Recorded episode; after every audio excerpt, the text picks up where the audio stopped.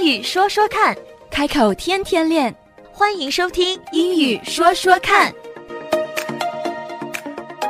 Hi, 周琦。 Hi, Sharon. How are you? I'm good. How are you? Great, thank you. How's driving? Yeah, my driving test is next month. Wow, it's coming up. Yeah. Good luck. Thank you. Make sure you eat a hearty breakfast. Thank you. But hearty breakfast 的 hearty 是什么意思呢？听起来蛮地道的耶。 Oh, hearty breakfast.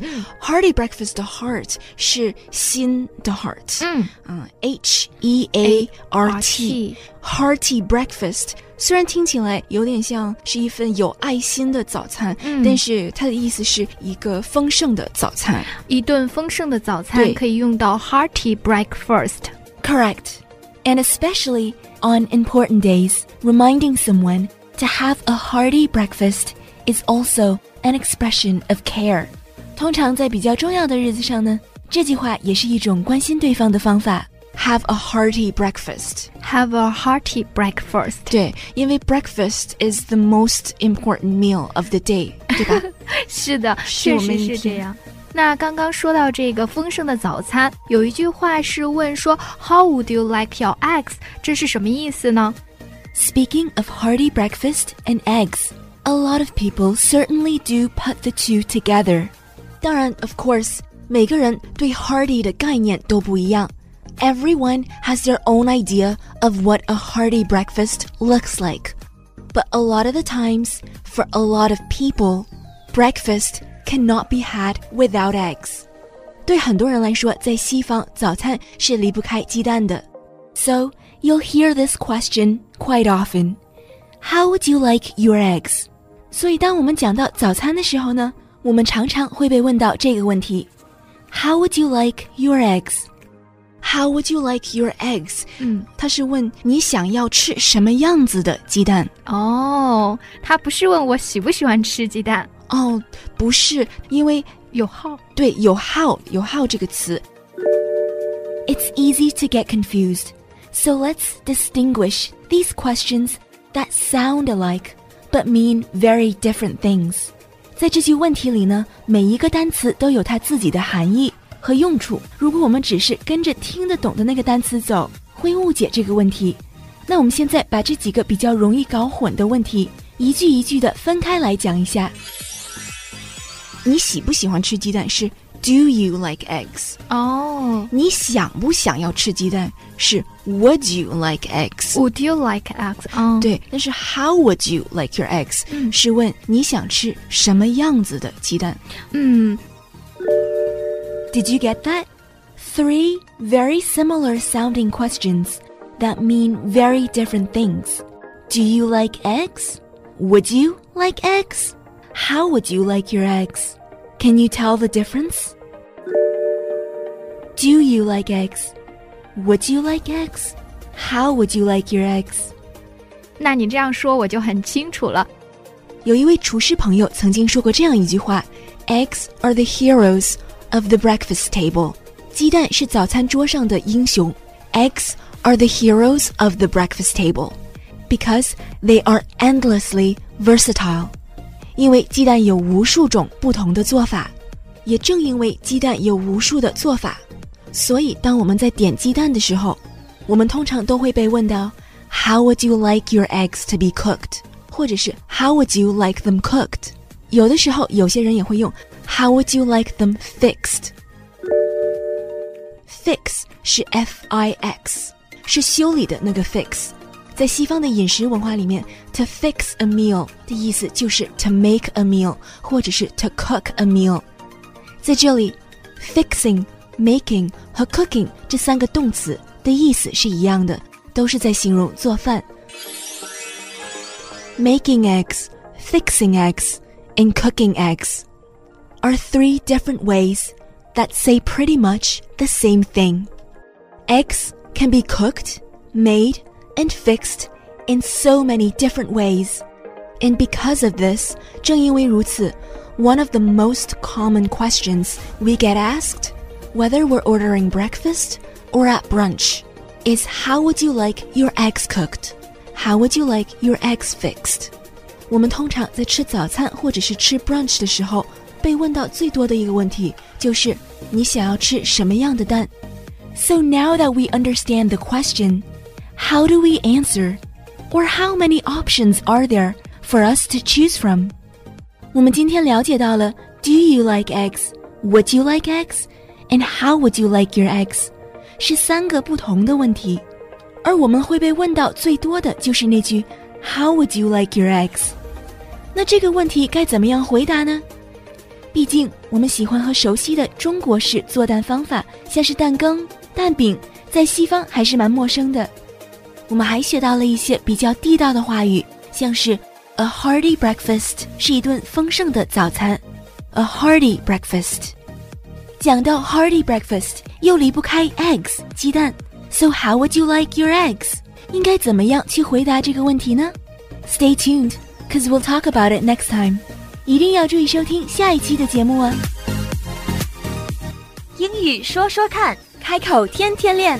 That's all for now。 今天的节目就到这儿，我们下期节目再会。Don't forget to practice，不要忘记练习呀、拜拜。拜拜。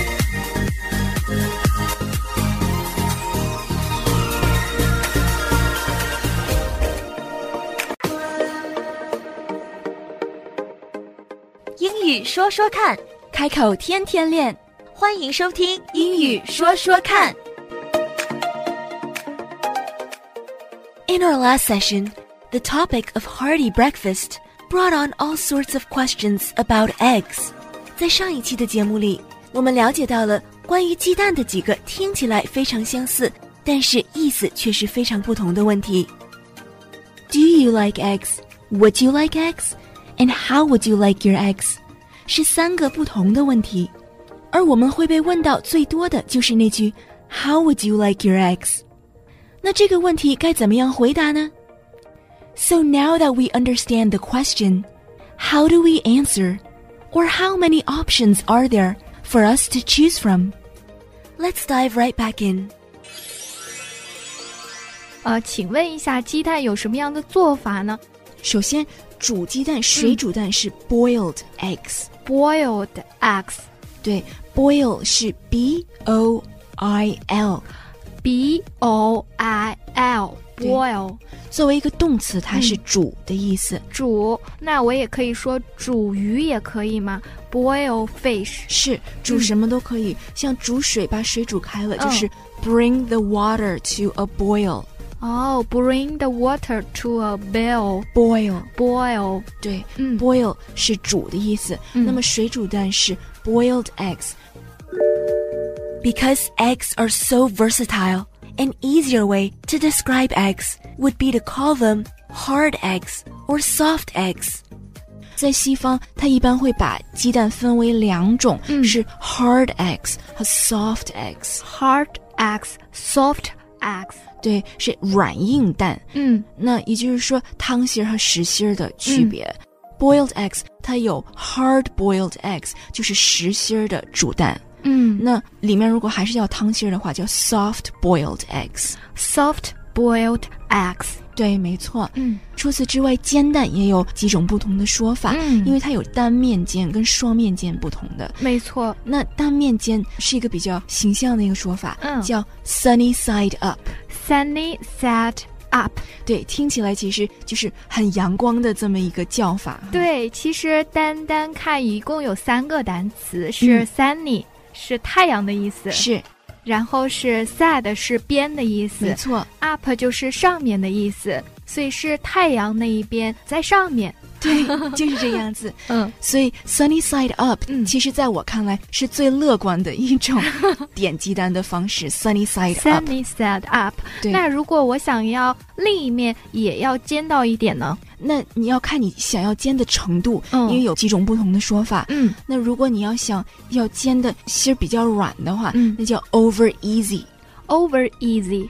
嗯，那如果你要想在汤芯儿跟实心儿之间的话，嗯叫 over medium。over medium。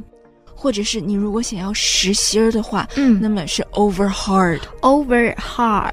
对，是嗯两个单词。你如果想要一个双面煎的蛋，是嗯 over 再加上一个形容词，那么这个形容词有 easy、easy、medium、medium、hard。hard。对，over easy 就是简简单单翻过来就可以。那可想而知，你简简单单翻过来的话，时间并不多，那么里面的芯儿还会是比较淌芯儿的。嗯，所以 over easy 是你想要双面都煎，但是还是要比较淌芯儿的。是。如果是单面煎，就是 sunny side up；如果想要双面，就有一个 over 这个词，是转过来的意思，对是翻过来翻过来的意思。对，嗯嗯，因为我很喜欢说 sunny side up，嗯，所以有的时候我觉得，哎，这样说起去让我感觉也很乐观、很阳光。嗯，但是有的时候我如果说 sunny side up，那它的确它只是煎一边，嗯。有的时候到我盘子里面，蛋白还是糖状，哦对。所以对我来说，嗯，我很喜欢糖心儿的鸡蛋，但是我不喜欢吃还是 liquid 状态的这个蛋白，嗯。所以我会跟他说 over easy，这样他简简单单翻过去，起码蛋白它也会给你煮熟了，嗯然后芯儿也会是汤的。嗯，嗯那这样我就比较清楚了。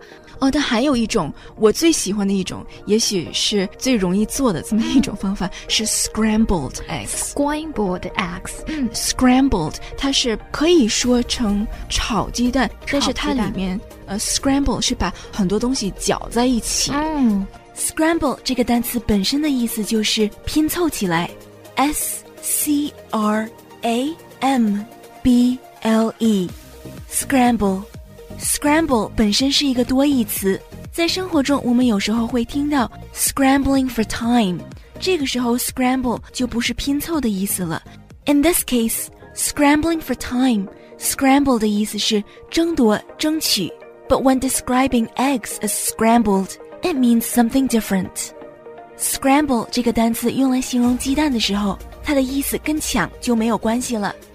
Scrambled eggs 里面它一般也会加牛奶，也会加一些西红柿丁儿啊、cheese 呀、或者是黄油，呃对，也会加一点黄油。嗯那跟炒蛋的不同是，它的油会更少一点。哦，所以它是把这些东西和在一起去和在一起。嗯，对，所以叫做 scrambled eggs。scrambled eggs，嗯，这也是我非常喜欢吃的一种。是 scrambled eggs is definitely a fan favorite because it's not only easy to make, but it's also very nutritious. 非常有营养，而且非常快。值得一提的是，scrambled eggs 一般也都是 omelette 的半成品。omelette 是蛋饼的一种，哦那有的时候 omelette 它需要的技巧会高一点，因为嗯 omelette 都会要翻过去嘛。没你如果错翻不好的话，你会把这个 omelette 会搞散，也就会成为了一个很自然的一个 scrambled eggs。 Scrambled eggs，对嗯， Like we said many times, there are so many ways to cook eggs. So we'll continue this topic in our next session. 做鸡蛋的方式实在是太多太多了，我们下期会接着聊。But overall, we learned that eggs can be separated into hard eggs and soft eggs. 今天最主要的，也许就是了解到了，在西方，如果主要的把鸡蛋分为两种的话，那么有软硬蛋之分，也就是汤芯儿和实心儿蛋的区别。 So how do you like your eggs? 英语说说看，开口天天练。That's all for now.